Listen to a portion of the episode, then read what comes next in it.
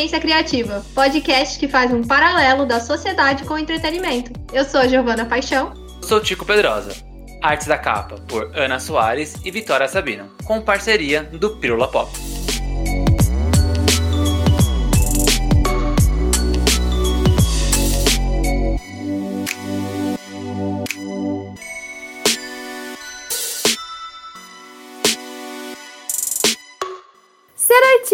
Uma coisa muito louca. Isso porque arte é uma coisa muito legal, um pouco complexa. Porque a gente sempre fala que arte é sobre expressão de sentimentos, sobre expressão de ideias, é sobre se expressar, assim. Na maior parte do tempo, eu acho que é sobre se expressar. Eu acho que na maior parte não, em todo o tempo é sobre se expressar. E aí fica aí a sua, interpretação sobre é, as expressões aí alheias pra gente lembrar do que, que faz parte da arte, eu vou lembrar que música é arte. Então, tá tocando ali uma musiquinha. Eu sou do tipo que começa a mexer o pé já no ritmo, o dedo assim na mesa, a mãozinha já vai batucando aqui a mesa também. É, assistir um filme, uma série na Netflix, eu sei que todo mundo, eu acho que eu não conheço ninguém, talvez a minha mãe que não gosta muito dessas coisas. Mas assim, pouquíssimas pessoas que não maratonaram nenhuma série na Netflix durante a quarentena ou durante a pandemia. Ou assistiu vários filmes também, fãs declarados de quadrinhos, então a gente consumiu super várias artes durante todo, todo esse período. Isso aí que eu falei é arte. Fora que existem outras, como teatro, é, entre outras, assim, que eu acho que a gente vai até, vai até se perder aqui no nome delas. Fazendo uma analogia, e analogia é uma palavra que eu gosto muito, é, vamos dizer que cada movimento artístico é uma língua. Né? Então, para você aprender uma língua, você vai ter que pensar ali em como que você vai fazer isso. Muito diferentes umas das outras, né? Imagina que português e espanhol são ali meio próximos, mas não são iguais. Então, a gente precisa aprender a se expressar do, de jeitos diferentes. Por exemplo, em português, a gente tem uma palavra muito específica do português. Eu não lembro agora de outra língua que tem essa que tem essa palavra que é saudade. No inglês, que eu acho que é o mais é, que a gente considera um pouco mais comum entre as pessoas de conhecer, quando a gente quer falar que a gente sente saudade de alguém, a gente fala miss you né? De sentir falta. Mas não tem uma palavra que define a saudade. Então é, é muito complexo. Então é, a gente pode fazer essa, essa analogia de que cada uma das, das artes que a gente estava falando, então, a música, o teatro, a dança, as séries, os filmes, os quadrinhos são uma língua e por isso que a gente precisaria aprender cada uma delas do jeitinho que elas funcionam para poder se expressar bem. Falou bonito, hein, Giovana? Ah, obrigada. Falou falou bonito.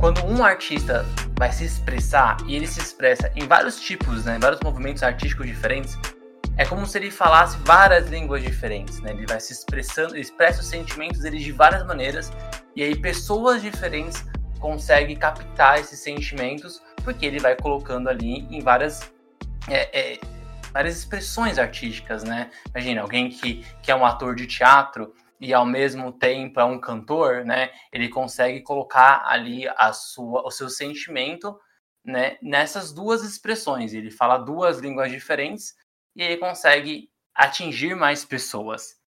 E aí, para falar sobre essa pluralidade que a gente tem dentro do movimento artístico, a gente, é, bom, deu, deu uma economizada, né? E ao invés de trazer vários artistas, a gente trouxe uma só que já faz um monte de coisa né? Justo. Eu acho justo. Né?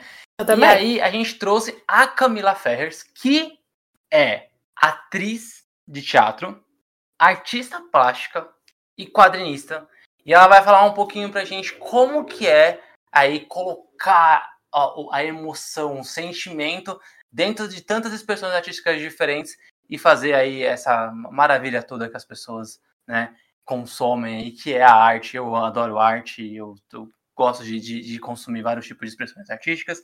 Então, Camila, vem cá e conta pra gente quem é você. Aê, pessoal, tudo bem com vocês? Tudo bem, Tico? Tudo bem, Giovana? Tudo ótimo, melhorou agora que você chegou. A, a Camila, eu, eu tinha que fazer essa piadinha, perdão, Camila. Pode fazer. A Camila é o famoso bombril.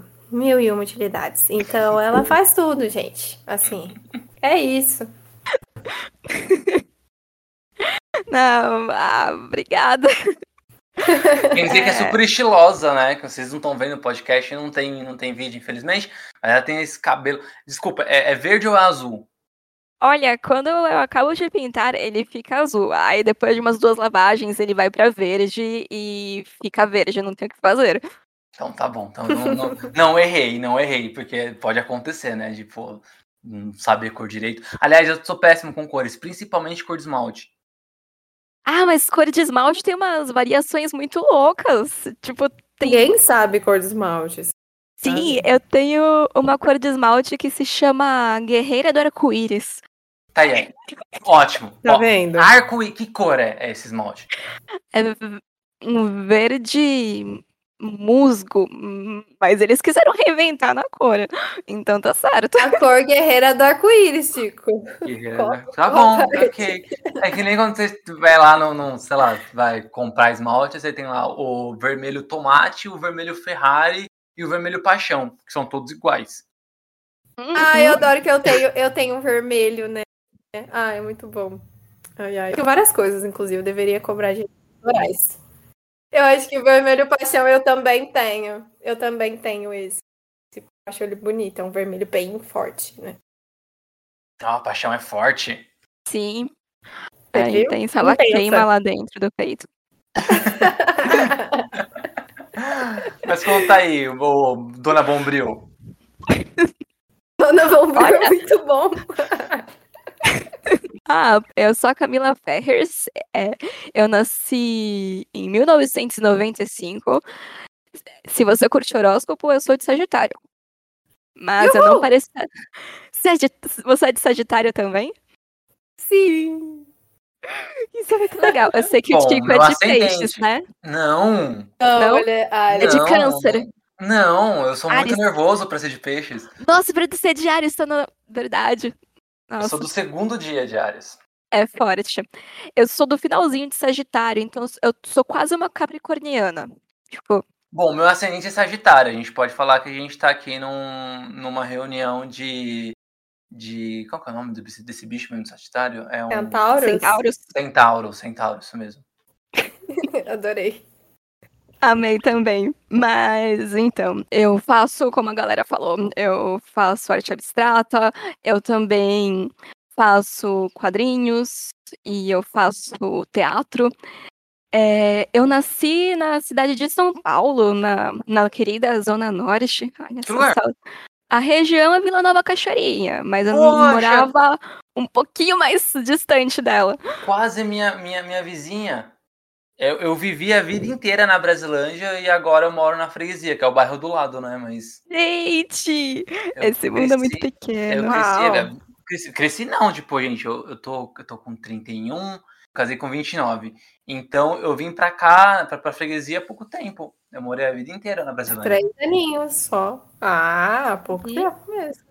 Mas é o bairro do lado, né? Então, tipo, eu saio da Brasilândia mais ou menos, né? Porque, tipo, eu sempre frequentei a freguesia e eu ainda fico na Brasilândia por causa da minha mãe, então tô lá. É, verdade isso. Dá um pulo. E agora você está onde? Agora, eu, na verdade, agora faz uns 10 anos já, eu me mudei pro interior com a minha família, para uma cidadezinha chamada Socorro! Que, que, gera muitas piadas. Às vezes a galera pergunta, então, de onde você é? Aí você fala, eu sou de socorro. E aí eles falam, o que está acontecendo? Aí você fala, não, eu sou de socorro, gente. É socorro. É, que é uma cidadezinha pequenininha do interior paulista, da região de Bragança Paulista. Ela é muito legal, é bem rural, o centro é pequenininho, tem um rio que cruza a cidade toda.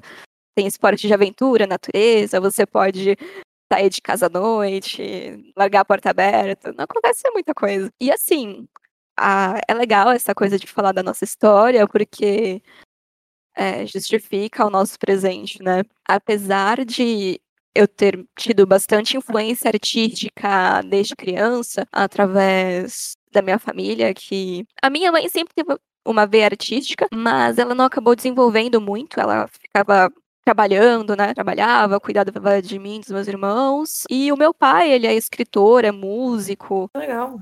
Sim, ele é. Na verdade, minha mãe e meu pai, é, hoje eles estão divorciados, mas eles se conheceram no ensaio da banda do meu pai, que minha mãe foi conhecer. Aí meio que eu nasci, no, eu posso dizer que eu nasci no rock. Sensacional. Eu acho que isso explica muito, muito de você, né?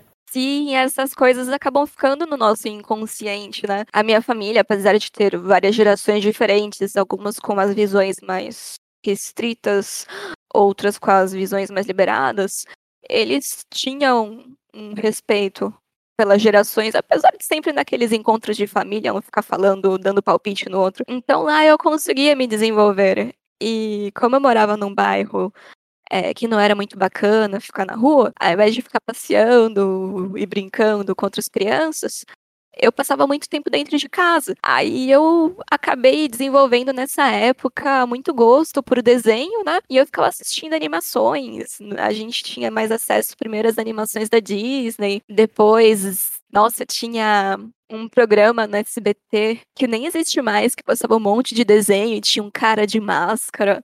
Tinha anime, né? De Pokémon e Digimon saiu nessa época, então era o acesso à cultura. Esse meu tempo sozinha, eu me ajudou muito a desenvolver essa parte de criação, de imaginação. Tanto que eu demorei muito para ter videogame. Eu fui ter videogame só com 14 anos, então nem isso eu fazia, era desenhar o dia inteiro. Aí também na escola eu conheci algumas pessoas que também desenhavam e a gente inventava histórias. O, é, minha família gostava de ver meus desenhos. Eu desenhava bastante mangá na época. Foi a porta de entrada. E aí eu inventava histórias com os meus colegas de classe. E aí eu levava pra escola e a gente ficava imaginando juntos. E depois eu conheci outras pessoas que desenhavam, e aí a gente desenvolveu mais isso até que eu me mudei para o interior. Também teve uma fase de introspecção por ser um ambiente novo, né? Você tá sentindo novas sensações. E aí você entra num, num ponto importante, que é prestar atenção no que a gente sente. Uma coisa que às vezes não dá para fazer ultimamente, né? Porque a gente sente tanta coisa ao mesmo tempo e tá com o dia a dia tão corrido, mas tão corrido, que de repente você sentiu mil coisas diferentes e não conseguiu dar nome para todas elas. Geralmente eu sinto raiva. Nossa, isso é Nossa. sensacional, cara. Nossa. Muito, Quando né? você liga o noticiário, abre a página do Google, né? É, é triste. Aproveitando, Mila, quando veio o teatro, assim, tipo, você, você comentou sobre essa primeira primeiro contato que você teve com a, com a arte e que veio através dos desenhos, né? Não uhum. só os uhum. desenhos que você assistia, mas também o fato de você desenhar, que eu acho que para uma criança e, né, é, é, é, muito é muito mais fácil, né? Você colocar ali, inventar histórias em desenhos, tudo mais. Eu acho que é, é a porta, acho que é a porta de entrada de muitos artistas, aliás, né? Que quando começa desde pequenininho é, começa a desenhar. Mas quando veio o teatro, se ele veio em São Paulo ou aí em Socorro? Eu vim para Socorro com 14 anos. E eu comecei a fazer teatro, eu tinha quase 18. É, aqui eu continuei desenhando e eu comecei a escrever aqui também. Então eu fazia poemas, contos, até ganhei alguns concursos literários. E nessa época eu inventei de fazer algumas alguns poemas aleatórios, é, mais frases jogadas. E um dia eu tive uma apresentação na escola que precisava ser feita. Uma performance que era pegar uma música e encenar ela. E eu estava fazendo esse trabalho em grupo, mas eles começaram a jogar é, algumas ideias que eu não estava concordando muito. Aí eu saí do grupo e fiz sozinha. E aí eu apresentei na escola, gostei do que eu fiz e teve um sarau na cidade depois de uns meses. E eu apresentei nesse sarau. Nesse sarau, é, tinha uma atriz de uma companhia da cidade local. E eu nem tava sabendo. E, e ela olhou para mim, assim, pra performance que eu fiz, que era sobre uma pessoa frustrada com as opulências da sociedade, que no final entra em, em loucura. E ela acabou me convidando para fazer parte da companhia. E aí foi a entrada nos palcos, que era teatro infantil na época. Elas estavam precisando de uma atriz para interpretar a protagonista da peça, que a peça era O Fantástico Mistério de Feiurinha, a adaptação. Ai, que legal. É que até tem o filme da Xuxa que. Sim.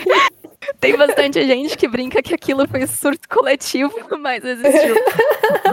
Sim, eu acho que eu fui assistir esse filme no cinema. Eu não sei se ele saiu no cinema, mas eu me recordo de, tipo, reunir uma galera para assistir, porque eu sou, eu era muito fã da Xuxa. Quem não era, né, mas. É, uhum. Nossa, realmente é um surto coletivo aquele. Sensacional. Então, eu acabei não vendo o filme no cinema, fui conhecendo depois. Mas antes de existir o filme, existiu a peça de teatro. E, e foi muito legal. Eu gostei dessa experiência, até porque uh, o desenho e a escrita, eles proporcionam um certo grau de introspecção, né? É muito tempo sentado, muito tempo no seu cantinho, com os seus pensamentos.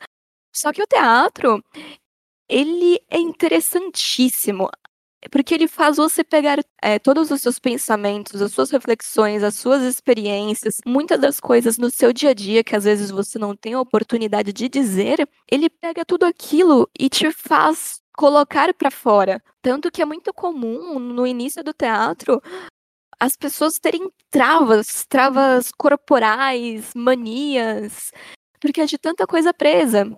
É verdade. Essa coisa, essa coisa do, do, do, teatro, eu acho sensacional. Eu fiz teatro dois, três anos, assim, numa casa de cultura aqui perto da minha casa. Foi uma das maiores experiências da minha vida, porque mudou totalmente o jeito de que eu me expressava, é, o jeito de pensar, como você. Tipo assim, criativamente foi perfeito também, né? Não só de expressão. E eu recomendo para todos os filhos, assim, meu pai, meus pais têm. Meus pais eu acho que são os pais mais velhos do grupo de amigos deles. Então eu meio que sirvo de experiência, assim. O que deu certo, eles repassam. E aí eu sempre falo para eles colocarem as crianças, assim, dos outros amigos, falo, não, essa criança, tipo assim, precisa se expressar, a criança precisa aprender a falar sobre sentimentos, sabe? E o teatro traz muito disso. Então sempre que eu tenho a oportunidade, eu falo, gente, vocês já pensaram em botar fulano no teatro? Nossa, seria tão legal. é realmente você está falando. Eu acho sensacional essa, essa coisa de desbloquear essas travas, né? Sim, exatamente. Ah, pessoal, façam isso mesmo. É muito bacana, principalmente se você tiver é, grandes travas por conta da timidez, que no teatro, é, primeiro eles iniciam com vários jogos e dinâmicas teatrais. É, você já fez teatro, Tico? Não, não, nunca, nunca, nunca fiz, não. Assim, eu só. Ah, na época da escola, mas é aquelas coisas de escola, tipo, pra fazer apresentação pra escola, sabe? Isso sim. Mas fazer teatro de verdade, não. O desenvolvimento ele já começa quando você inicia os jogos teatrais. É, primeiro, é uma coisa que muita gente acha um pouquinho esquisito, mas que é, são os primeiros exercícios que são passados. O primeiro exercício costuma ser andar pelo espaço. Que aí é você simplesmente andar dentro do, do ambiente da atividade. E a galera come, costuma dar risada nessa, nesse processo, porque eles falam: Nossa, eu já ando o tempo inteiro. Para que eu vou precisar andar? Só que você adquire uma alta consciência corporal, porque a gente anda é, distraidamente, a gente anda fazendo um monte de coisa.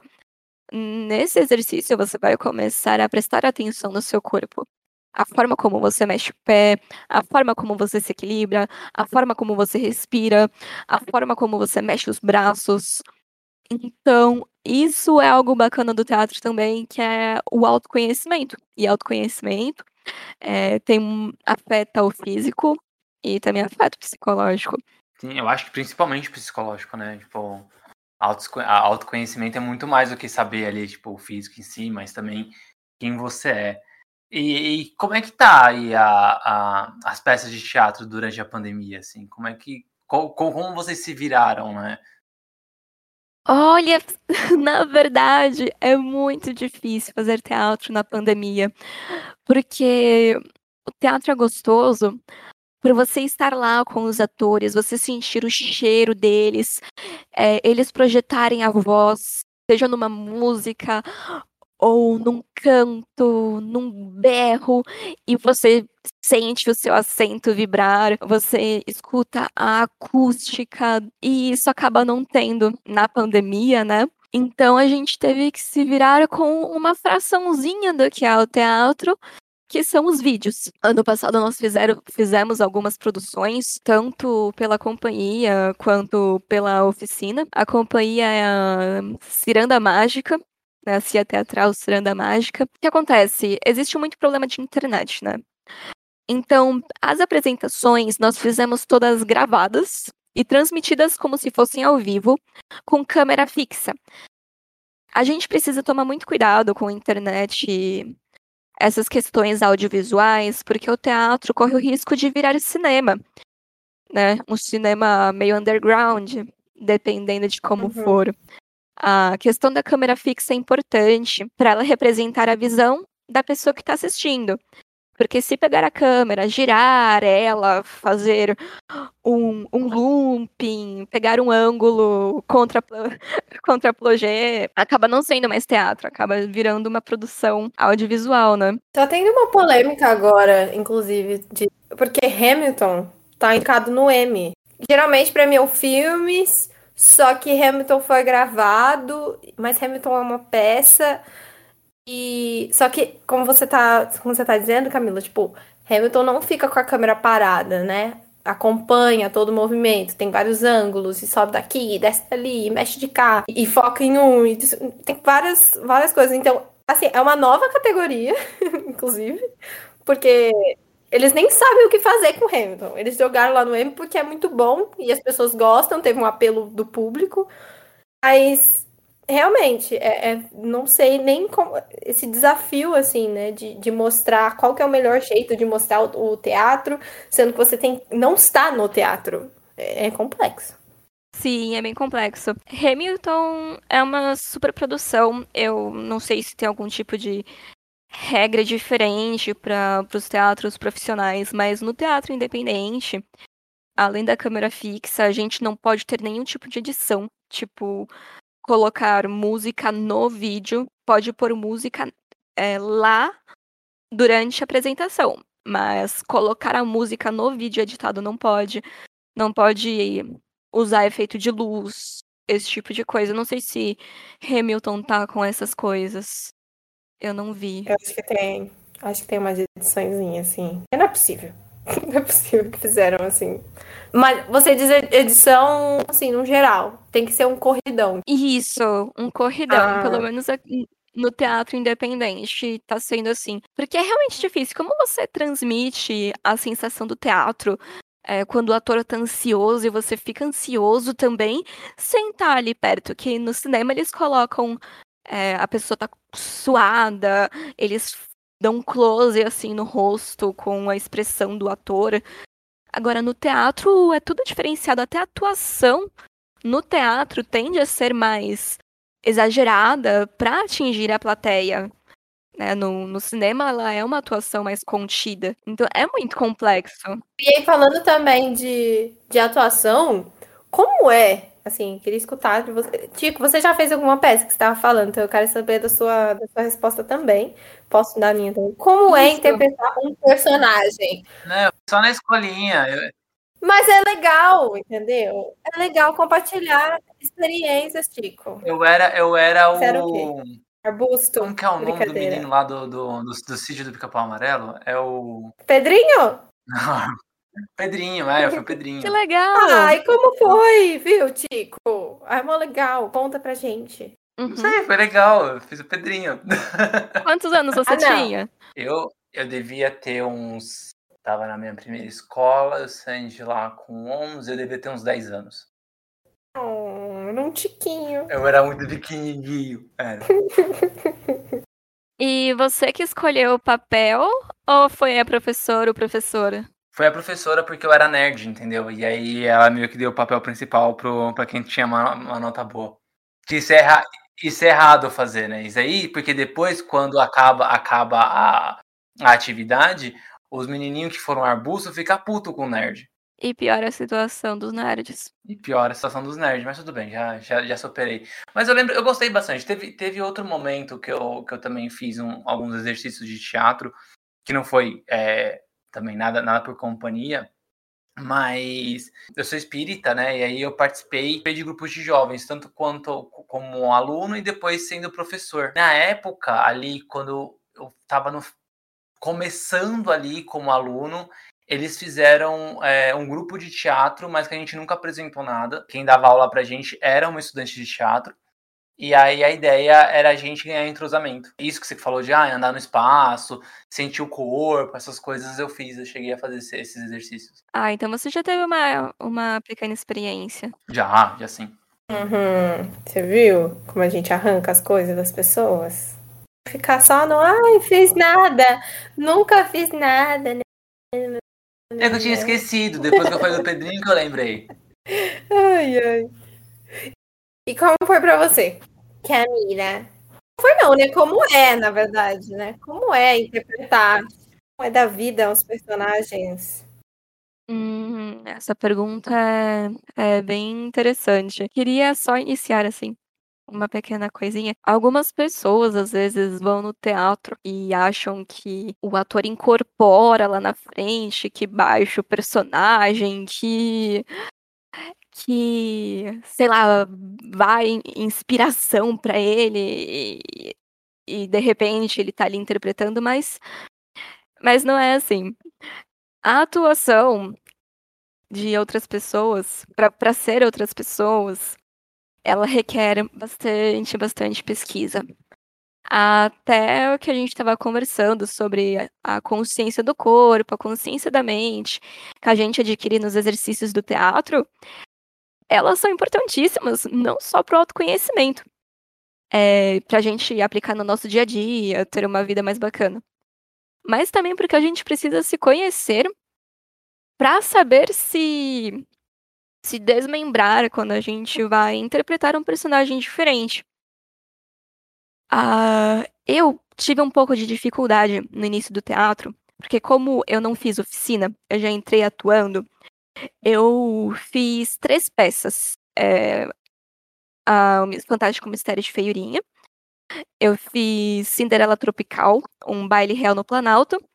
E eu fiz Chapeuzinho Vermelho e o Lobo Guará. Três adaptações. E nessas três adaptações, eu fiz personagens muito parecidas comigo elas tinham o mesmo corpo que eu tinha, elas eu conseguia adaptar os meus vícios a elas. A voz era fina, era a voz de menininha, é, eram crianças, então foi muito fácil fazer esses papéis. Esse tipo de coisa acontece, você já tem essa experiência e fica mais fácil realmente de, de você interpretar. Agora, quando a gente chega no assunto, que foi a pergunta, quando você interpreta uma pessoa completamente diferente de você, aí que o bicho pega. Aí que eu precisei entrar nas oficinas. Minha primeira experiência com isso foi fazendo uma adaptação de Otelo, o Mouro de Veneza, é, que um ator fez. E lá tem um personagem chamado Iago, que por conta do número de atores que a companhia tinha, ele dividiu em dois o Iago e criou uma personagem feminina chamada Sofia. Ela era completamente oposto de mim. Ela era estilo, estilo uma femme fatale, ela era ardilosa e era muito difícil, porque as minhas pernas tinham o vício de serem pernas de criança, a minha voz também não conseguia ser uma voz firme. Então, nesse momento, eu tive que começar a me desvencilhar de mim mesma. Com o autoconhecimento das oficinas, daqueles exercícios, eu fui vendo, ah, eu tô mexendo a minha perna desse jeito, é, deixa eu mexer de outra forma. É, minha postura tá, tá corcunda, deixa eu levar minha postura. Isso consciência corporal. Depois da consciência corporal, que você demora um tempinho para pegar, tem as questões internas que a gente acaba pegando para interpretar personagens diferentes. que é aí que muita gente fala que o teatro é terapia, né? Porque tem coisa que você foge, ou tem coisa que você tem sentimento que você é, nem percebe que tem, né? E ele acaba aparecendo.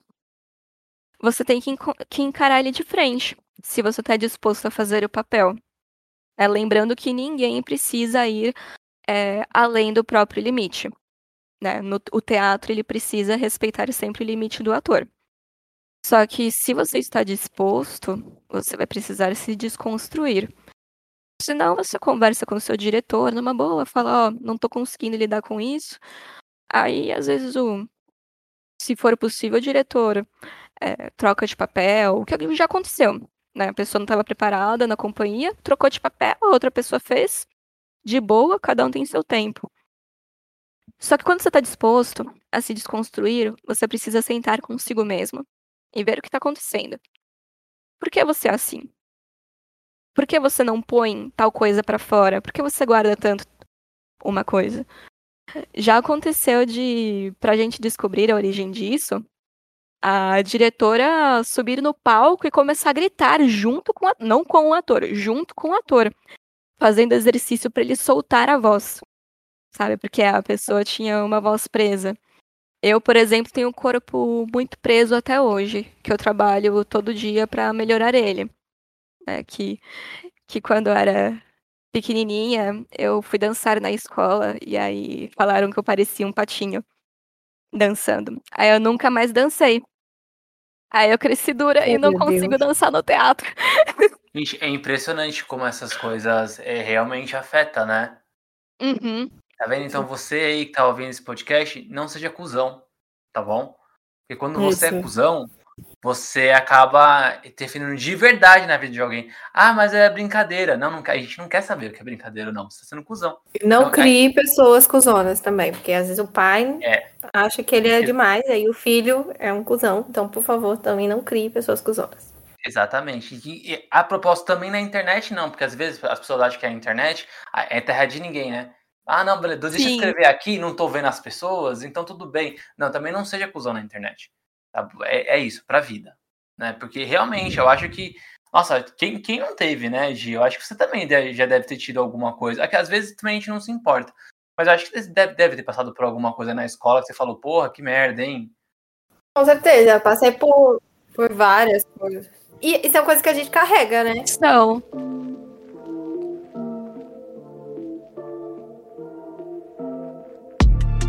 Existe o ponto em que quando a gente interpreta um personagem diferente de nós, a gente faz uma outra coisa, que é o laboratório chamado. Que é quando você faz as pesquisas. Por exemplo, você vai interpretar um, um bêbado e você, por exemplo, não bebe. Aí você vai, por exemplo, num bar, você vai ficar observando as pessoas que estão mais, mais alteradas, conversa com elas, é, vê como são os gestos tal. Ou quando você vai interpretar uma pessoa rica e você não tem acesso muito bem a, a como pessoas de classes mais A, por exemplo, elas agem o que elas fazem no dia a dia. Aí você vai num shopping de. Eu não sei o nome de um shopping muito. Muito. De rico, pronto. É, um shopping aquele, de rico. Aquele, aquele shopping que a bolsa é o valor de uma moto. Boa. Aí você vai num desses shoppings, assim, e observa a galera. E isso faz a gente treinar muito demais a empatia. Que é aquela coisinha que você faz para não ser o cuzão que a gente falou um tempo, há uns minutos atrás. Bom exercício. Cara, é muito engraçado. Quando eu escrevi meu livro, eu também fiz laboratório, né? E esse é muito importante, acho que não só para teatro, mas para você também é, criar pra histórias vida, né? mais para a vida. Eu falei bastante sobre no livro sobre é, traumas psicológicos e tudo mais. Assim, cara, não cheguei aí numa clínica, mas eu cheguei a conversar com psicólogos que trabalhavam diretamente com, com, com pessoas com, trau com, com eventos pós-traumáticos, assim. Aí conversei bastante com eles, com mais de um psicólogo até. E fiz um, um intensivão também com um amigo meu que era da Polícia Militar na época, ele trabalhava na parte de investigação, investigação da Polícia Militar. Então, todo, todo o lance que tem no livro também que envolve milícia, eu consegui fazer porque eu conversei com ele, né? Eu fui até a, até a delegacia, fiquei uma tarde lá, via, via como, como que funcionava, via como funcionava a comunicação entre os policiais.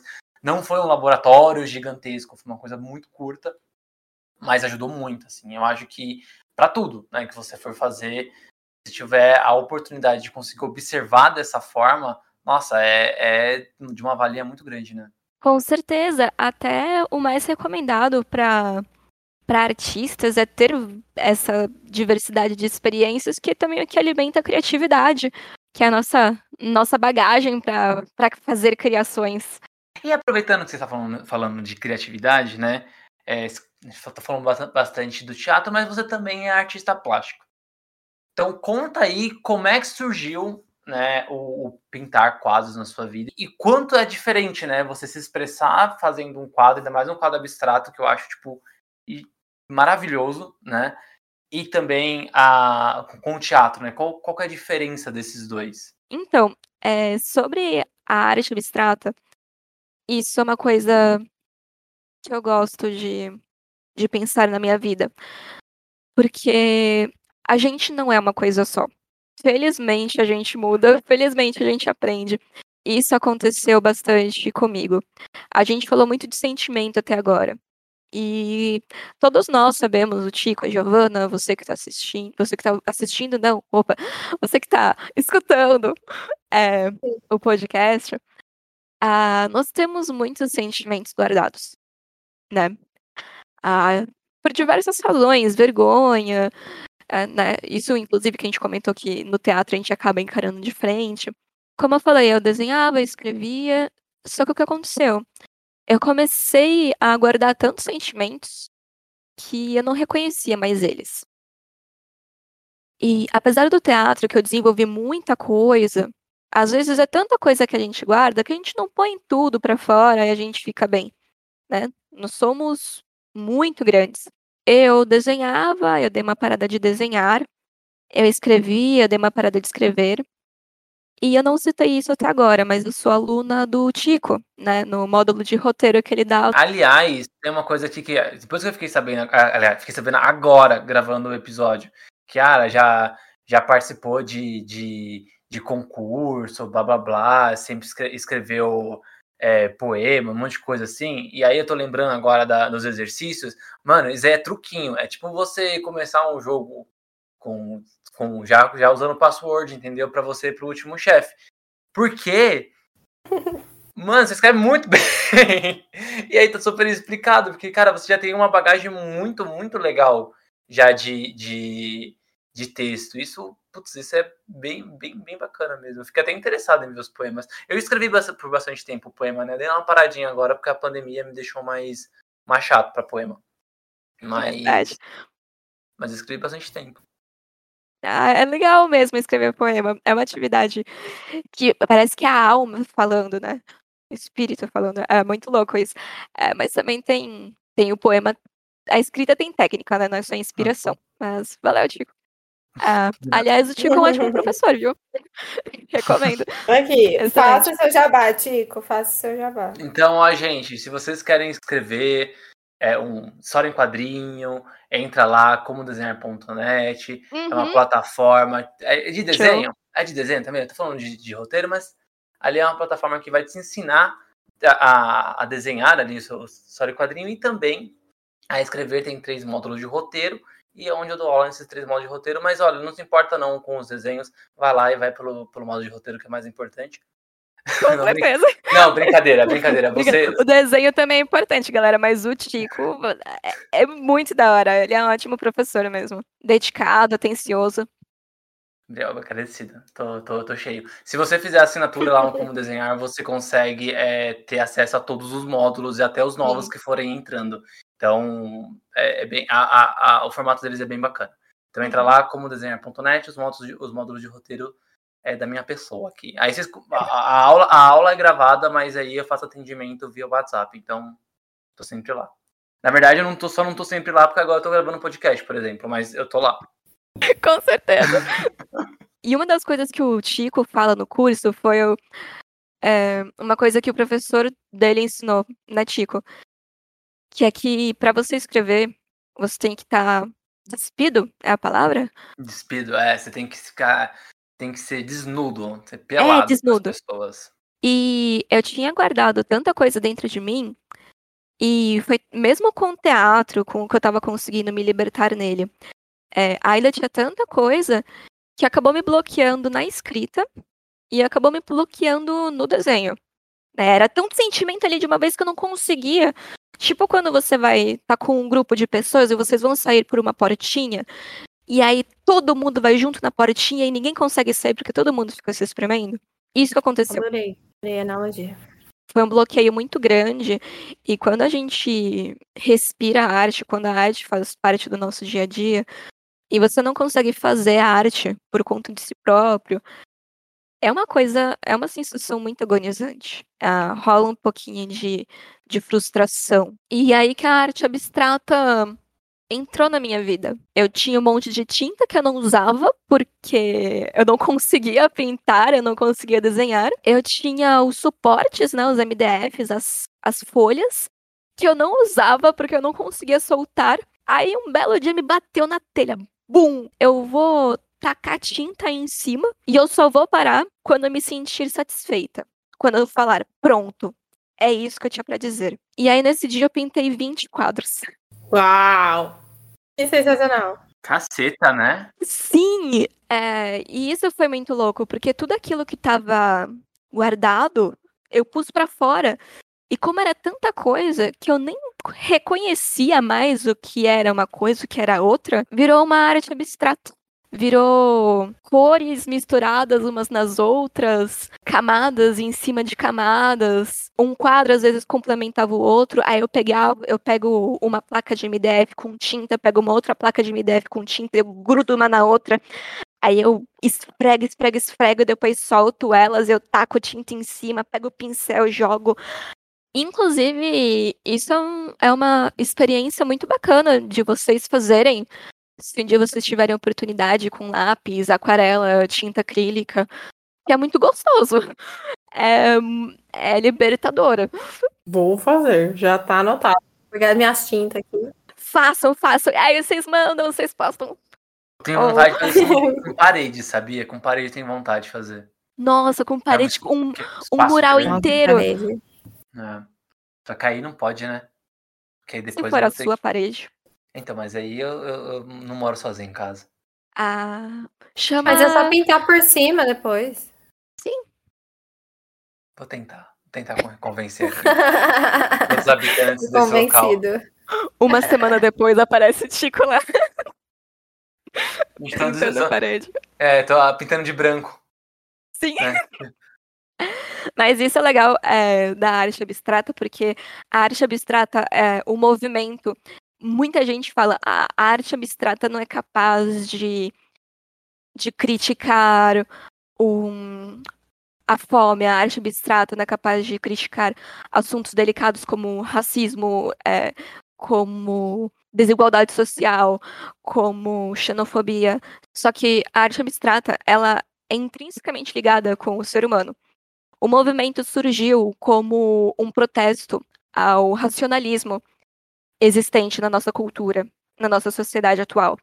Né? Que é aquela coisa de que é isso, é isso, não pode ser mais nada, só o lógico importa. E a gente fica tão preso no nosso próprio dia a dia, tão automático, que acontece isso, nossos sentimentos ficam guardados, a gente tá cansado demais para se divertir, para se distrair. A arte abstrata, ela é um movimento, ela é um protesto, justamente contra contra isso. É quando a gente pega o irracional, aquilo que a gente não tem conhecimento, aquilo que a gente sente mais do que raciocina, e a gente transforma em obra de arte, né, que é o irracional do ser humano. E isso é muito interessante, porque a gente vê um quadro abstrato, às vezes a pessoa fala: "Ah, eu não consigo entender", e as pessoas tentam elitizar isso né? A arte abstrata, não entendo isso, é coisa de quem vai pra academia. Mas não, cara, a arte abstrata é, é a coisa mais democrática do mundo. Justamente, você pode entender o que você quiser. Se você não quiser entender nada, não tem problema. Se você quiser só sentir olhando aquilo, só falar que tá bonito, aquilo é seu. né? Que a, a, a obra de arte em si já, ela depois que o público vê, é, querendo ou não, a interpretação dele, né? E isso é algo bem bacana da arte abstrata. Eu acho que eu digo mais ainda, Mila. Eu acho que, que a arte como um todo é, não, nunca é o que você se expressa.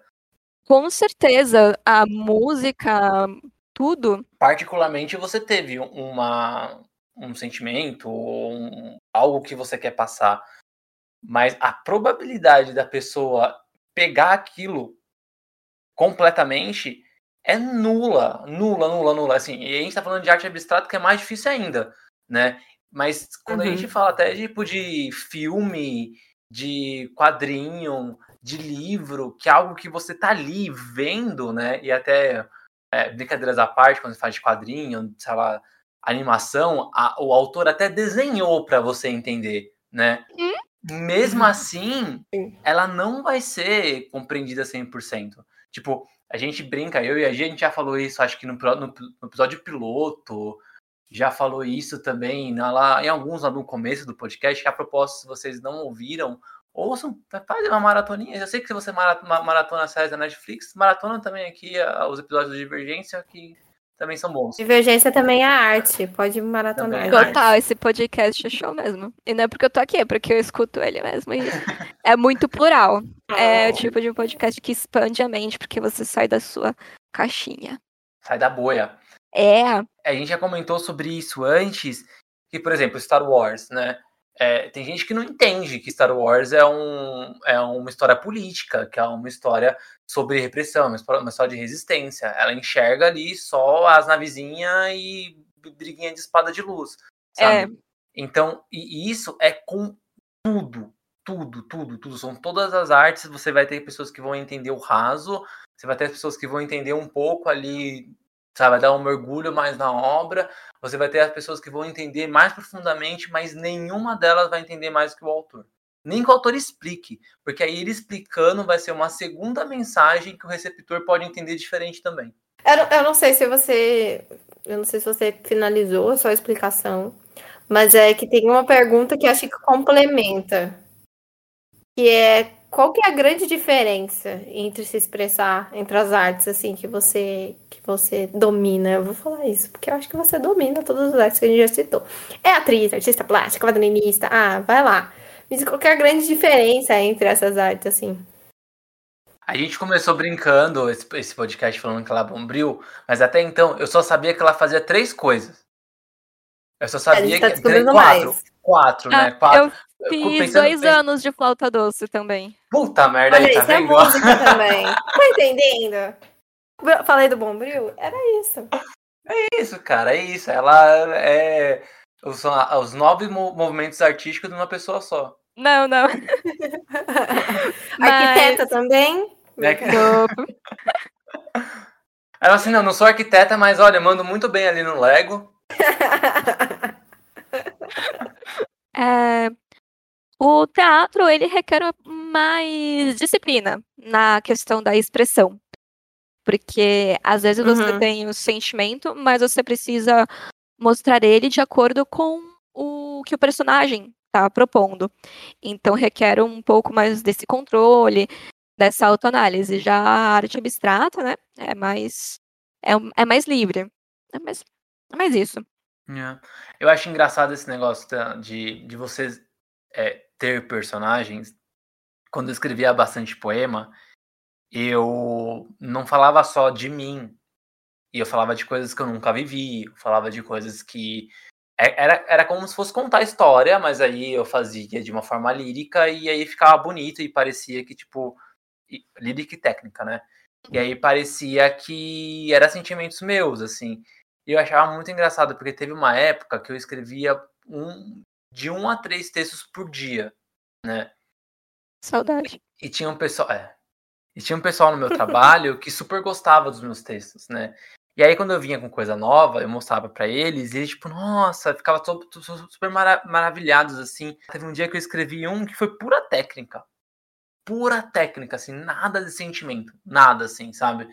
Eu só pensei no jogo de palavra, inventei uma, uma situação que não tinha nada a ver comigo, era completamente hipotética, e fiz esse texto. O poema era sobre alguém que eu, que eu vi na rua.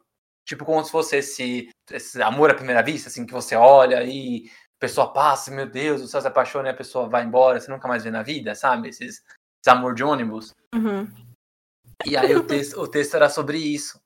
E aí ela falou assim, nossa, essa menina que você deve ter visto, você realmente gostou dela. Cara, eu não tinha visto absolutamente ninguém. Eu só concordei, né? Deixa ela achar que era verdade. Mas, é mais é, difícil explicar. É, exatamente. Porque eu, mentiroso? Eu não, sabe? Só tô contando história aqui. Então, e isso é muito engraçado, né? Porque talvez na arte abstrata, não vou dizer que não dê para fazer. Eu acho que também dá para você simular situações e sentimentos para você colocar na, na, arte, né? Uhum. Mas as, as pessoas que vão enxergar aquilo, ela sempre vai ler de uma forma assim: nossa, o que, que será que o autor estava sentindo quando ele estava pintando isso, né? E, e, não vai pensar que poderia ser só alguma coisa com técnica, alguma coisa hipotética que ele colocou ali, como se fosse um, um artista de teatro interpretando outro um personagem qualquer, ou um de cinema interpretando um personagem qualquer, né? Parece que quando a gente fala de escrita e quando a gente fala de pintura, parece que é algo sempre muito pessoal, né? E às vezes não é, às vezes é técnica. É, a gente vê isso até, por exemplo, existe com música. É, por exemplo, a, muita gente também acha que música é muito pessoal. A pessoa faz a música que ela tá sentindo, mas aqui no Brasil mesmo tem muitos ator, a, atores, mudando as séries, muitos cantores e bandas que eles por exemplo, são roqueiros, eles curtem heavy metal, só que eles tocam sertanejo ou música pop porque é o que dá dinheiro, mas eles curtem mesmo é heavy metal, rock, umas coisas mais diferenciadas. Ou seja, é. o Latino provavelmente não fez uma festa no AP quando ele escreveu a música dele. Pode ter feito? pode, mas ele também pode não ter feito. Né? Ai, gente. Ah, não. Isso é destruir a nossa infância. Como assim não teve festa na P do Latino? Não, provavelmente pode ser que não. não é? Pode ser que sim. Como assim? Tinha até um macaquinho pra festa, gente. Não, tem que ter. Tem que ter.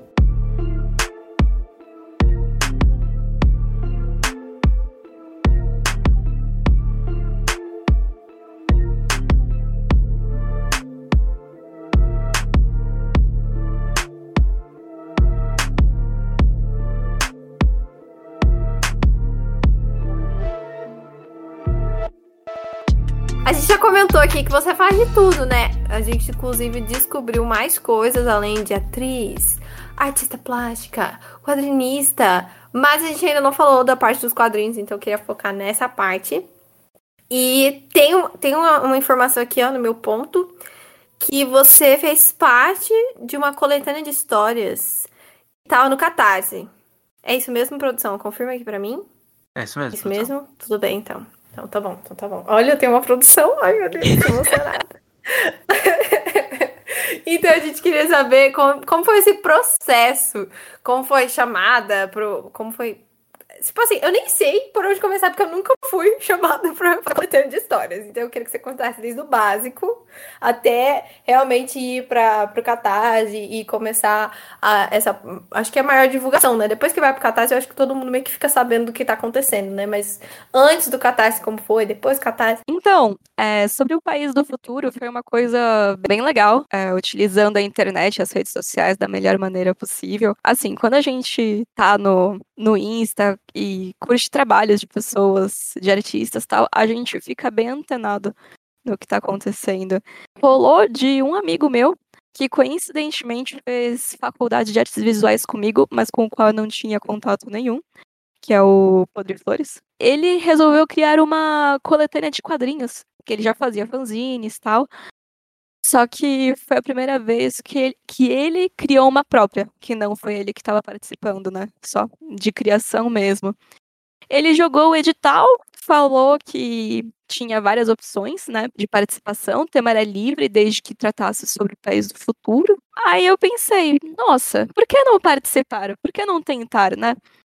Porque às vezes a gente sente muito medo de acabar fazendo um trabalho feio, assim, feio entre aspas. É, todo trabalho traz um aprendizado muito grande, por mais que nós sejamos muito autocríticos é, em cima de nós mesmos.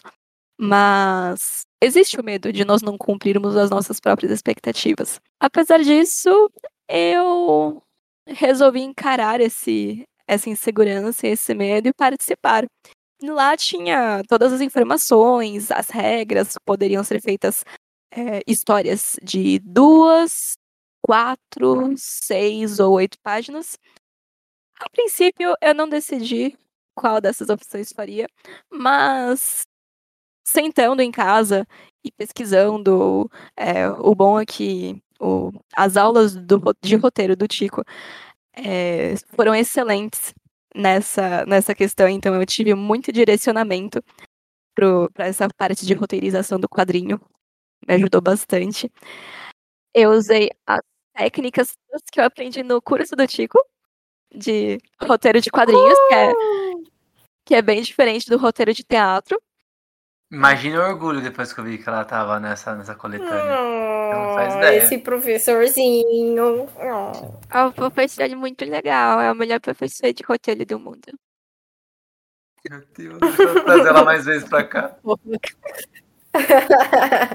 Sim. Então, e aí foi um processo difícil de conseguir histórias, porque assim, o tema era o país do futuro. E eu fiquei pensando é, em tecnologia, meio ambiente, é, política, que também está muito forte hoje em dia, né? Sempre esteve, mas hoje em dia as pessoas estão mais visíveis a isso, né? Eu fiquei martelando aqui tudo na cabeça, misturando uma ideia com a outra, buscando, buscando, até que eu cheguei a, a, ao pensamento, né? O que, que forma o futuro?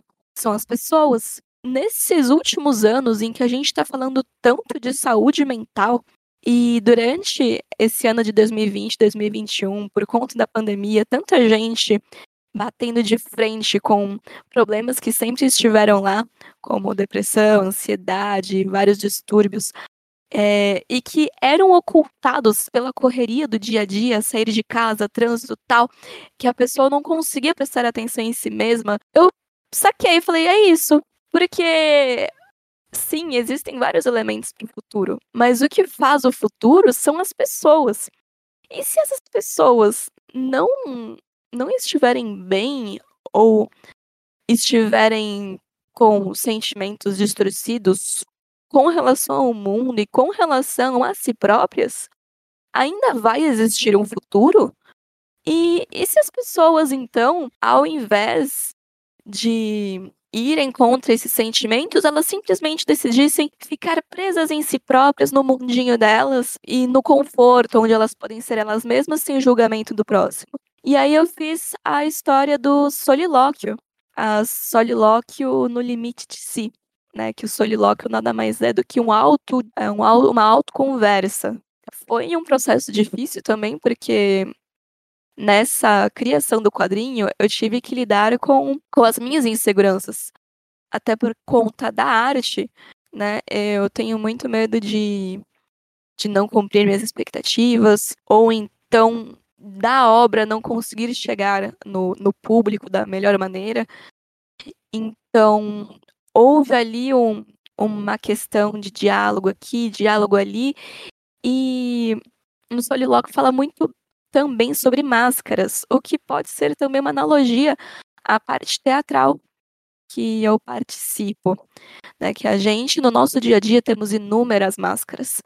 Existem vertentes filosóficas que dizem até que o eu verdadeiro é um mito, né? Psicólogos, psicólogos falam, é, não vamos entrar em detalhes aqui, mas é uma ideia interessante. Eu fiz. O meu processo criativo foi. É, antes de tudo, eu tive o esboço da ideia na minha cachola. Aí depois eu fiz o RAF. O RAF é quando você faz pequenos retângulozinhos numa página só e você monta o esquema do quadrinho, como vai ficar cada quadro em cada retângulozinho pequenininho. E com base nisso, eu fiz o roteiro. E como eu não tenho muita habilidade no digital, resolvi fazer tudo à mão, já no formato da revista. Acho que só as letras foram foram digitadas. Aí eu enviei para ele. Depois de mais ou menos um, um mês, ele me retornou falando que eu passei. Eu fiquei muito feliz. Muito feliz mesmo. Ele falou que ele leu o roteiro, que ele até ficou curioso, né? Pensando, poxa, como isso se encaixa com o tema? A história se encaixa com o tema da revista O País do Futuro, só na última página. A história inteira fica meio pra lá, meio pra cá, assim. Aí foi uma coisa que eu fiz de propósito. Gostei. Ele aprovando o roteiro e a arte, ele soltou para mim o roteiro revisado, né? Só para garantir que não ia ter nenhum erro de português, gramatical. E deu um mês para fazer as oito páginas finalizadas para enviar para ele em formato PDF ou JPEG, que aí ele, ele mesmo editaria.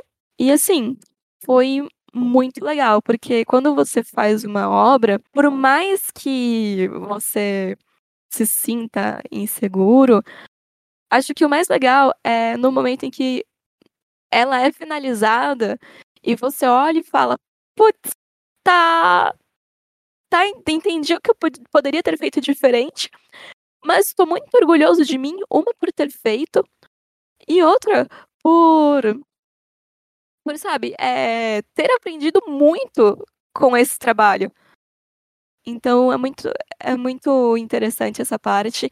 E principalmente a questão de que quando você se mostra, você conhece muitas pessoas, isso agrega muito a você. Os contatos, as vivências, experiências. Isso, isso é muito show. A campanha do Catarse, né, que o quadrinho passou, é, já está encerrado e a gente bateu a meta. Acho que foi com 103 102 a 103%. E isso foi muito legal, porque no quadrinho independente, acho que tinham, foram 10 artistas. 10 quadrinistas. A gente não esperava que fosse bater 100%. A gente estava esperando que fosse uns 60, por aí. E quando bateu, é, é aquilo, a gente fala a união faz a força. E o artista independente se apoiando é um ato de resistência muito estrondoso. Às vezes a gente acha que porque não tá lá em cima, a gente não alcança as pessoas. Mas estar com pessoas muda o mundo e muda o futuro também. Ai, que demais! Eu adoro escutar essas histórias. Adoro. Foi muito legal. Tá Inclusive, o Tico apoiou. Obrigada, Tico. Não é claro que eu ia apoiar, né? Até parece que não ia apoiar. Ainda quero autografado. é. demais, demais. Eu acho muito legal quando, tipo assim, essas plataformas né, que, que agora a gente tem, a artista independente, eu acho que é, é, é, é surreal, né? Porque você realmente consegue tirar projetos do papel. Eu acho, né? De, de qualquer pessoa, qualquer artista, é tirar o seu projeto e botar aí no mundo. Então, ai, fico muito feliz. Obrigada, Gi. Inclusive, a Catarse, é, essa chance da gente usar a internet para uma coisa bacana como a arte, é super show, porque quanto mais arte acessível para as pessoas, melhor. Para os artistas também. Isso precisa, é muito importante. Parabéns, hein? Parabéns, meu Camila. Tô, tô, tô, bem, tô bem ansioso para ver a história, de verdade. Eu também tô ansiosa para ver Prisma, que é o quadrinho que o Tico tá, é, eu só, ando, eu só ando com gente talentosa, pelo amor de Deus. Só ando com gente, com, com gente talentosa. Ontem, ontem, eu acho, ontem, antes de ontem, eu acabei de ver metade do último capítulo. Feito, assim, pronto, desenhadinho, assim. Ah. Tá muito legal isso. Mas é isso, daqui a pouco vocês vão ver quando lançar. E por falar em, em, em quadrinho, em quadro, em teatro, em música, dança, é, poema, sei lá mais o que, que você faz, Camila, que é muita coisa. Quais, quais são as pessoas que te inspiraram a fazer isso tudo aí, sabe? A, a, a te transformar em artista, pessoas que você olha pra frente e pensa, não, quero ser igual, igual a essa pessoa, né? Esse homem, essa mulher. Quem inspira você? Acho que, primeiramente, a minha família me, me inspirou porque eles nunca disseram não faz arte, não dá dinheiro, é, isso não presta. Eles sempre aceitaram isso, né? É, a gente ser incentivado é muito inspirador. Eu admiro muito a minha professora de teatro e também a minha minha professora também, a Juliana Macedo, porque ela é muito muito focada na arte e ela ensina que é para todos, que é uma coisa aberta, que todo mundo pode, pode aprender e todo mundo pode fazer algo bom com isso, que faz parte de todo mundo. Pessoas que me influenciam. Acho que, em geral, o que mais me inspira não é exatamente. É, assim, tem essas pessoas, mas tem também uma causa que me inspira muito, que é as pessoas não se sentirem tão sozinhas. A arte, ela é legal para entreter, para informar, mas eu também gosto da arte quando ela une as pessoas e mostra que tem mais alguém no mundo ali, né, junto com ela. Ai, que bonito. Bonito, Meu né? Deus. Meu Deus do céu, muito bonito mesmo. Parabéns. É, é isso, né? Eu acho que a arte, a arte, ela, ela transcende carreira, ela transcende dom, ela transcende muita coisa, porque ela é uma mistura de tudo, né? Ela, ela, ela, Uhum. ela não é trabalho, ela também é trabalho, né? Ela não Exato. é, ela não é, é hobby, ela também é hobby, né? E, e aí ela não é Uhum. só sentimento, né? ela também é sentimento. Ela não é técnica, ela também é técnica. A arte é muita coisa, né? E eu acho que isso que você falou é muito bonito, porque dentre todas as coisas que a arte, a única coisa que ela não é sozinha. Porque eu acho que se não tiver uma pessoa para olhar a tua arte, ela não é arte. Ela ainda não, não, se fez arte. Ela é só um rabisco, é só alguma coisa que foi feita para você, né? E, e eu acho que quando você compartilha isso, seja seja é, com outro artista ou seja com seu cachorrinho ali para mostrar para ele, olha aqui, ó, seu gatinho, sabe?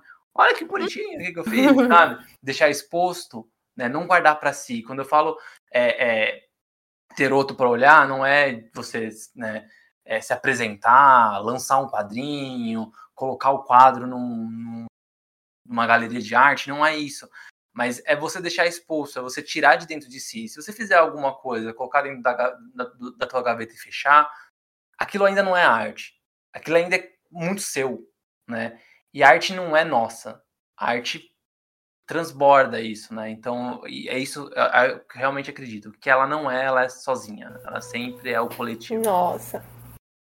Isso é muito bonito. Cortes né? do Divergência. Verdade. Arte, arte não é nossa. Arte transborda. Meu Deus, cortes do Divergência. É isso aí. Eu vou escrever um livro só com, os, só com as, as aspas do Divergência. Total. Olha, pelo menos os posts, os posts semanais assim. Deixa fixado.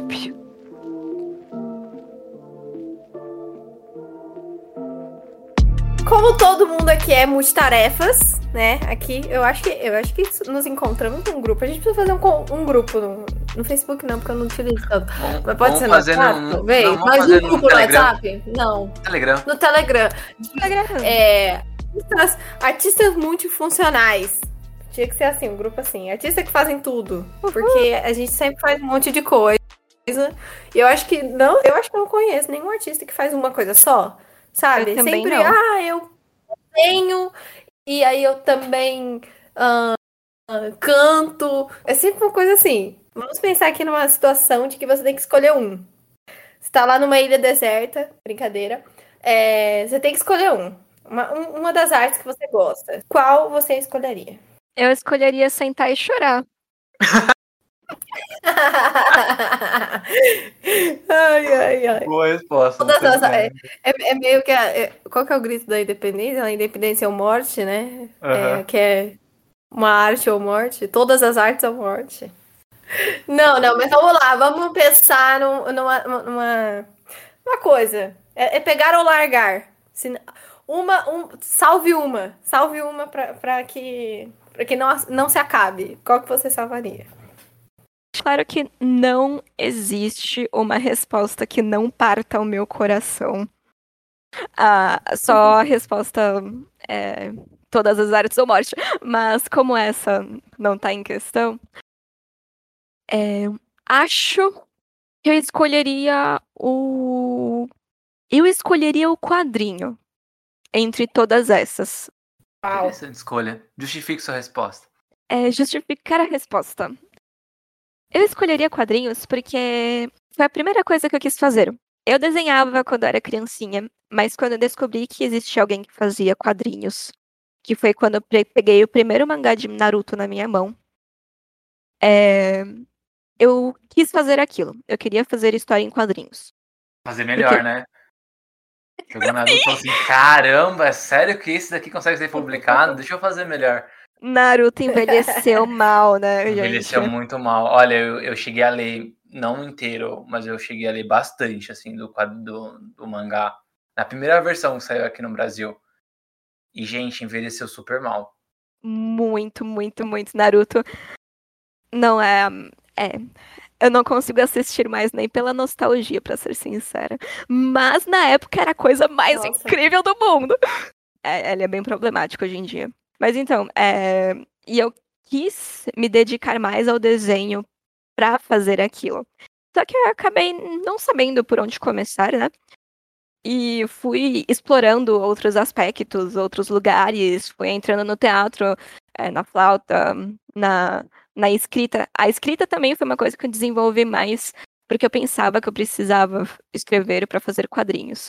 Só que eu fui estudando, como eu não tinha muito acesso à informação, eu fui estudando mais para criar textos, contos.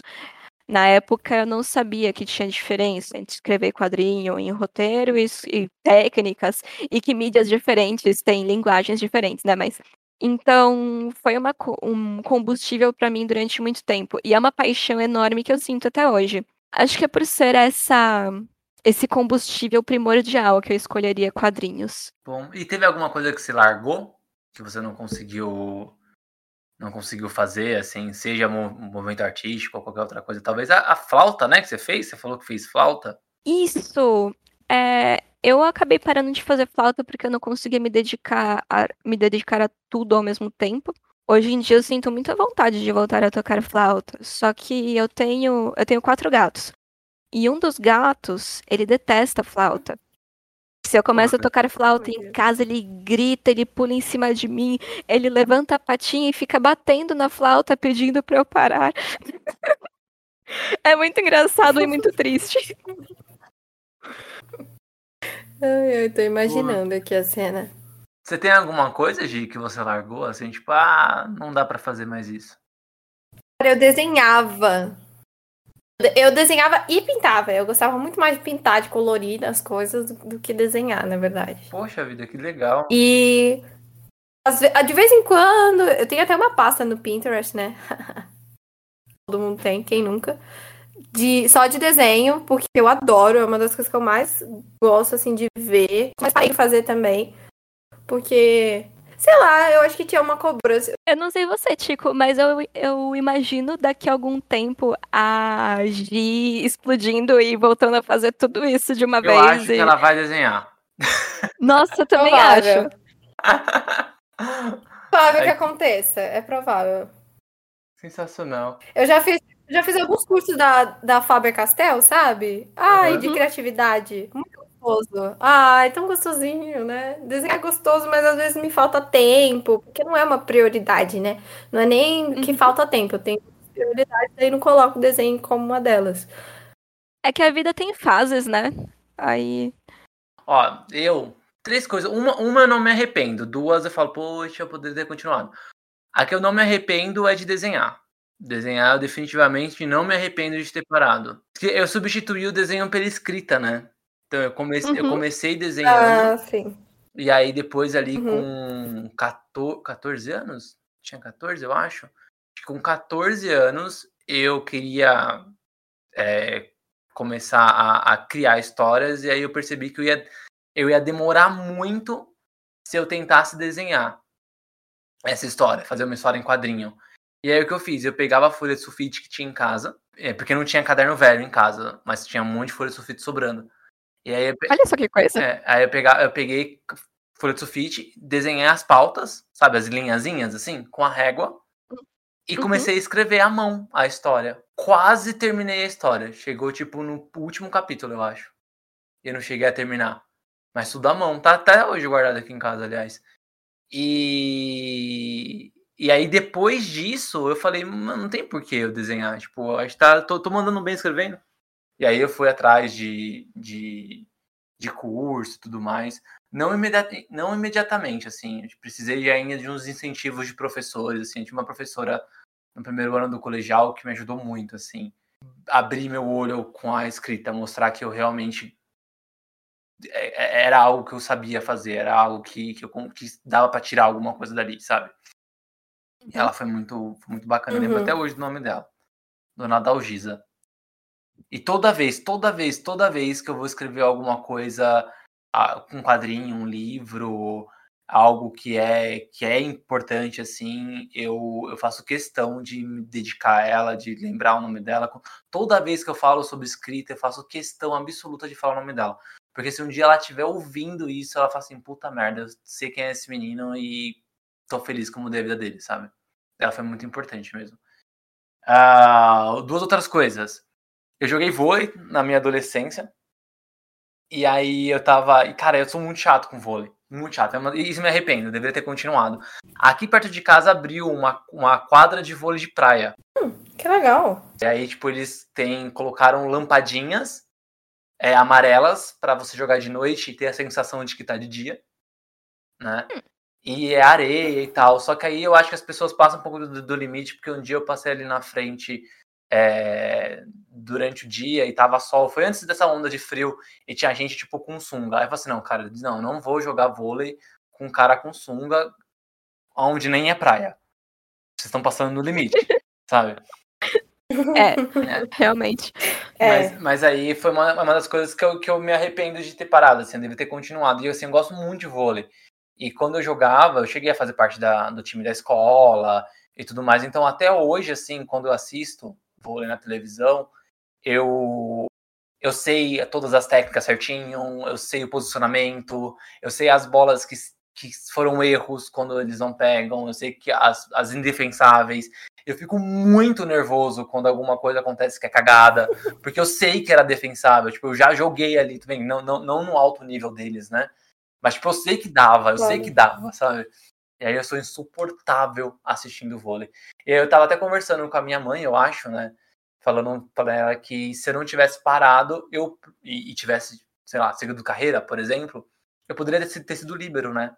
Ok, só, só pra minha mãe. A minha mãe não sabe o que, que ah, é líbero. Líbero é o goleiro do, do vôlei. É o único atleta ali, é a única posição, é o único jogador, né? Que usa uma roupa de cor diferente. Ah, você seria o Thales. Ah, seria, o, seria o Serginho porque eu tenho altura de líbero, eu tenho 1,85m, né? Que aí é uma pessoa que não hum. é tão alta assim pro padrão do vôlei, que aí é 1,90m, 2 metros, mas também não é baixinha pro padrão, pra média do, do nacional, né? E aí eu seria. E aí não pode atacar, né? Você só defende só.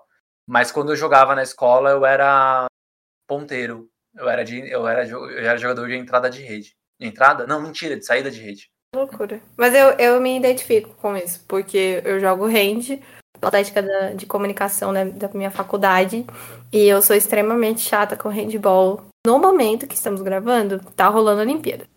E o Brasil foi eliminado no handball feminino. E eu fiquei muito brava. Assim, porque é muito ruim quando você sabe que o potencial do time e aí você vê o time falhando em umas coisas Aí você fica, ai meu Deus do céu, era só fazer aquilo. Claro, também, que nem eu digo, não sou nenhuma atleta de alto nível, que nem elas. Mas é muito triste. Você vai assistindo seu time, aí ele vai perdendo, fazendo umas bobeiras, assim, você fica. Não, Brasil, por que, que você tá fazendo isso? Eu, e foi bem de madrugada, então eu quase, quase acordei a casa inteira gritando. É, é, a, minha, é a minha dor do, com handball, assim, quando eu tenho uma bola perdida que é defensável, sabe? E aí eu fico, aos fundamentos! Aos fundamentos! eu fico imaginando. Sim, eu, fico, eu, lembro do, do, do, Bernardinho morrendo de raiva na, no, no cantinho. Nossa. Eu super entendo, porque ele eu lembro da, dos momentos que ele ficava com raiva. E ele fica com raiva exatamente nos momentos que eu fico com raiva. E tipo, mano, uhum. mas tudo bem, ok. Eu, eu tô ficando com raiva de novo. E, e para fechar, e para fechar, a última coisa assim que eu que eu fiz assim e que que eu voltaria, mas aí eu voltaria por hobby mesmo, hobby, hobby, hobby, seria tocar bateria, né? Eu tive duas bandas ali no, no finalzinho da minha adolescência. Final não, Legal. né? Sei lá, entre 20 anos, 21, mais ou menos aí, eu tive duas bandas, né? Não simultâneas. Eu tive primeiro uma, um power trio Uau. e depois eu tive uma banda com, com quatro integrantes bonitinha, vocalista feminina. Uma, era bem legal. Cheguei a apresentar em barzinho aqui em São Paulo, né? E aí eu tenho, eu sinto falta de tocar ainda mais para desestressar, tá? porque, porque não perdi a mão, sabe? Eu ainda lembro como toca. Óbvio que eu não consigo mais fazer aquelas super viradas que eu fazia antes, tocar super rápido, né? Mas pelo menos a coordenação não perdi não. Eu toquei esse final de semana na casa da minha mãe, né? Fui montei a bateria, minha bateria tá lá. Aí eu montei, toquei um pouquinho, uma afinadinha nela, mas aí, ainda ainda tem a coordenação. É bom não perder essas coisas. Eu também tenho outras duas coisas que eu parei e que eu gostaria de voltar. Uma é o japonês que eu fazia. Acabei parando porque eu não consegui me dedicar muito. Ocupava tempo para estudar, aprender kanji, essas coisas. Mas eu sinto muito saudade. E outra coisa, uhum. vocês falaram de esporte, acabei lembrando. Eu fazia parte de um clã de esgrima medieval aqui na cidade. Uau! Meu Deus, meu Deus, ela é uma caixinha de surpresa, essa mulher. Era mó legal. E, e a gente batalhava, né? Na época falava batalha campal, aí depois mudou para é, esgrima medieval. E a gente chegou até a fazer, a fazer um stand em 2011 no Campinas Anime Fest. Aí dá, dá saudade. Saudade. Aí, acho que em 2018 teve um evento na numa faculdade. Aí eu fui. Aí eu tava. Eu aproveitei para participar de um mini campeonatinho de, de batalha campal. Foi uma legal. Saudade. Que massa. Mas também seria por hobby. Poxa vida. Porra. Camila Mas... Ferrer é uma caixinha super. Cada hora que ela fala, ah, eu fiz tal coisa. É, eu, fiz tal é. coisa. eu fiz um curso de astronauta. Mas... Eu não tô nem mais me sentindo tão, tão alienígena assim, porque as pessoas geralmente chegam em mim e falam, nossa, mas você faz tudo. Então agora eu já tenho uma, uma pessoa pra falar, ah, mas Camila também faz. Você assistiu o episódio? É, exatamente. Você, você fala, assiste você lá. Não, você não escutou, você não escutou o negócio, então. Ó. Eu vou te usar de referência. Tem um amigo meu que tava acompanhando meu Instagram e aí ele mandou uma mensagem pra mim no inbox. Ele falou assim: Cara, que produtividade, hein? Aí eu falei assim, é, mas eu esqueci de botar água no, nas plantas aqui de casa. Aí ele é, bom. Olha, eu nem tenho planta. É, é, o segredo é não ter plantas. O segredo é não ter planta. Não tenha plantas, Chico. Bom, chegando, chegamos já no, no, finalzinho desse episódio. Episódio muito legal. Putz, foi, foi, foi bem enriquecedor, assim, para mostrar que a gente pode fazer um monte de coisa né?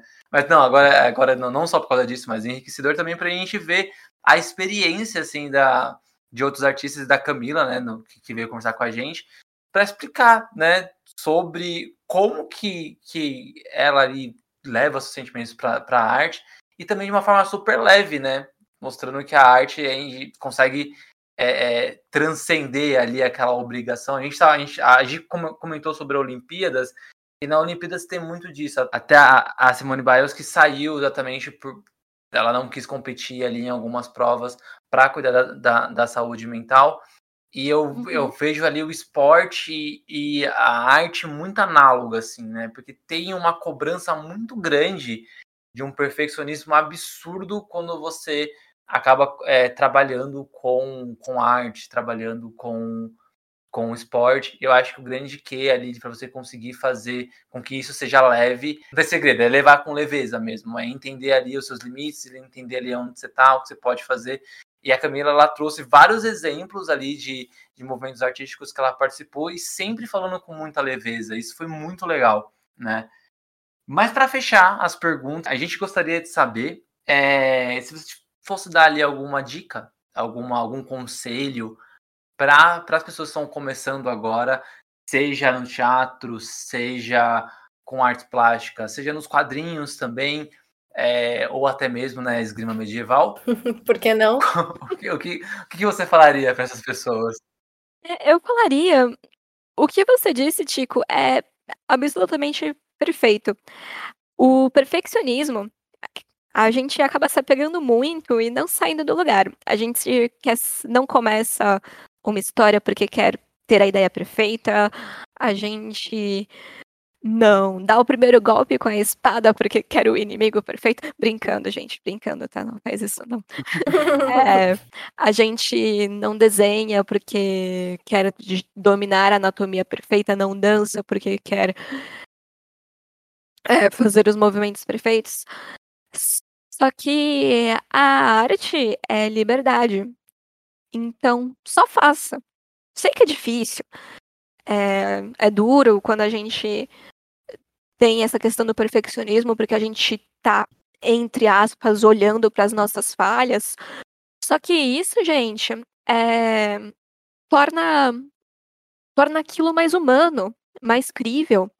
Uma coisa bacana é acoplar o erro à sua história, é, é ver o que você consegue aprender com a situação e se jogar, porque a arte, ela é muito plural. É legal um dia a gente viver num mundo por exemplo, hoje em dia, bastante gente tem consciência de que tem que cuidar da saúde, aí vai pra academia, dá uma corridinha no final da tarde. E as pessoas fazem isso não porque elas querem ser atletas. Lógico que se elas quiserem, show, vai, se dedica. Só que essas pessoas elas fazem porque é gostoso andar, porque é gostoso correr, porque é gostoso ir na academia. E a arte também, gente. Faz porque é bom, faz porque vai libertar vocês, faz porque vocês vão se sentir bem. E, e a evolução, quando vocês nem, nem perceberem, vocês vão ver que vocês estão aprendendo uma coisa diferente hoje, e amanhã. Sério, faça. Se você quer fazer teatro, vai atrás de, um, de uma oficina, procura na internet, vamos usar essa ferramenta. Quer fazer quadrinhos, também tem vídeo no YouTube, vários lugares ensinando, vai no seu instinto mesmo. Uh, também escrita, tudo, gente. Vamos desmistificar essa questão da arte, da gente. Perfeito. Perfeito. É isso, né, Giovana Paixão? Não tiro, não tiro nem coloco nada.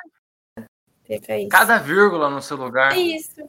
Só para encerrar com chave de ouro, Camila, pode compartilhar todas as suas redes, todos os contatos, todos os seus arrobas. Queremos todos os contatinhos para ver suas artes.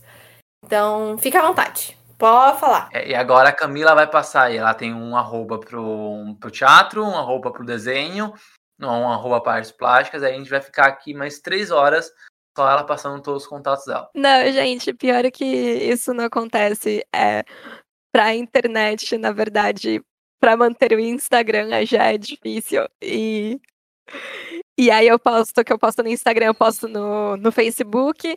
E eu até tenho um Twitter novo que eu fiz para focar só na arte. E eu não postei nada lá ainda. Então, vai ser bem rapidinho. Se vocês colocarem camila.ferrers, aparece no Instagram, Camila Ferrers no Facebook e Ferrers underline Camila é, no Twitter. Fechado. Muito bom. Muito Demais. bom. Muito bom. Sucinta. Sucinta. Simples.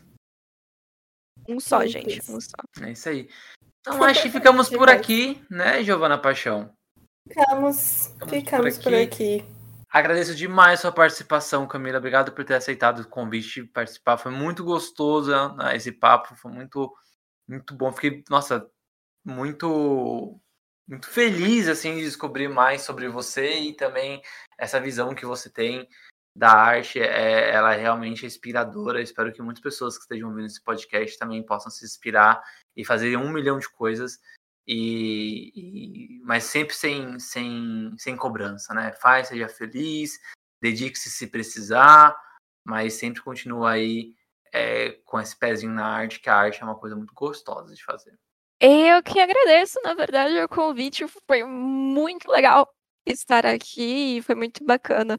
Adorei de verdade conversar com vocês dois. Tico eu já conhecia, mas a Giovana não conhecia e foi um prazer muito grande conversar com ela também.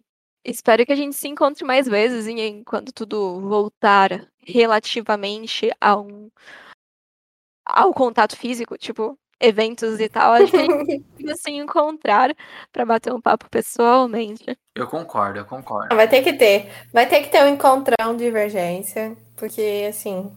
Até voltar, a gente já vai ter gravado vários episódios, né, Tico? Então, assim, É. vai ter que ter esse encontrão dos convidados, do, de todo mundo junto. Você também, por ter, por ter aceitado o convite. Foi muito legal saber que, que as minhas maluquices de ser multitarefa, assim, real, que faz um monte de coisa, não estou sozinha. Né? Venha você também pro clube de fazer tudo e mais pouco. É isso. Com certeza. Eu queria só desejar para vocês muito sucesso, porque o trabalho que vocês fazem aqui nesse podcast, sério mesmo, não é porque eu tô aqui, é, é muito bom, muito bom mesmo, é muito plural, é muito aberto e é fantástico. Que o podcast Divergência Criativa realmente cresça cada vez mais e mais e mais, porque vocês estão de parabéns. Amém, menina! Oh, eu vou chorar. Obrigado, chorar. obrigado mesmo. De verdade mesmo. Muito obrigada. Não, e agora, Ah. como, como todo convidado está, voltar, tá- está convidada para Tá voltar convidado. em, em um- algum outro episódio, porque todos os, os nossos convidados são convidados a retornar. A segunda temporada É provavelmente vai ser igual a primeira, porque a gente vai trazer mesmas pessoas, porque a gente fica convidando as mesmas pessoas agora. A gente faz o contrário. A gente faz o contrário. Ah, é que sensacional.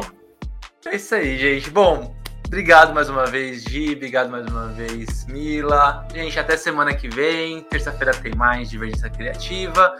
E é isso. Até. Beijo pra vocês. Beijo, gente. É isso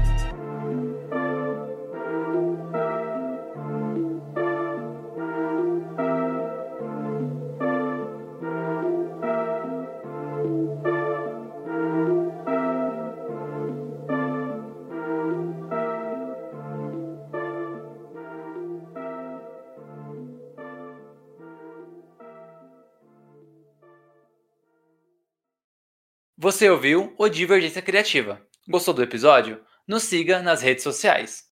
Apresentadores, arroba Tico Underline Pedrosa e arroba paixão.gio. Ilustradoras, arroba anarte.soa, com dois N's, e arroba itsartv.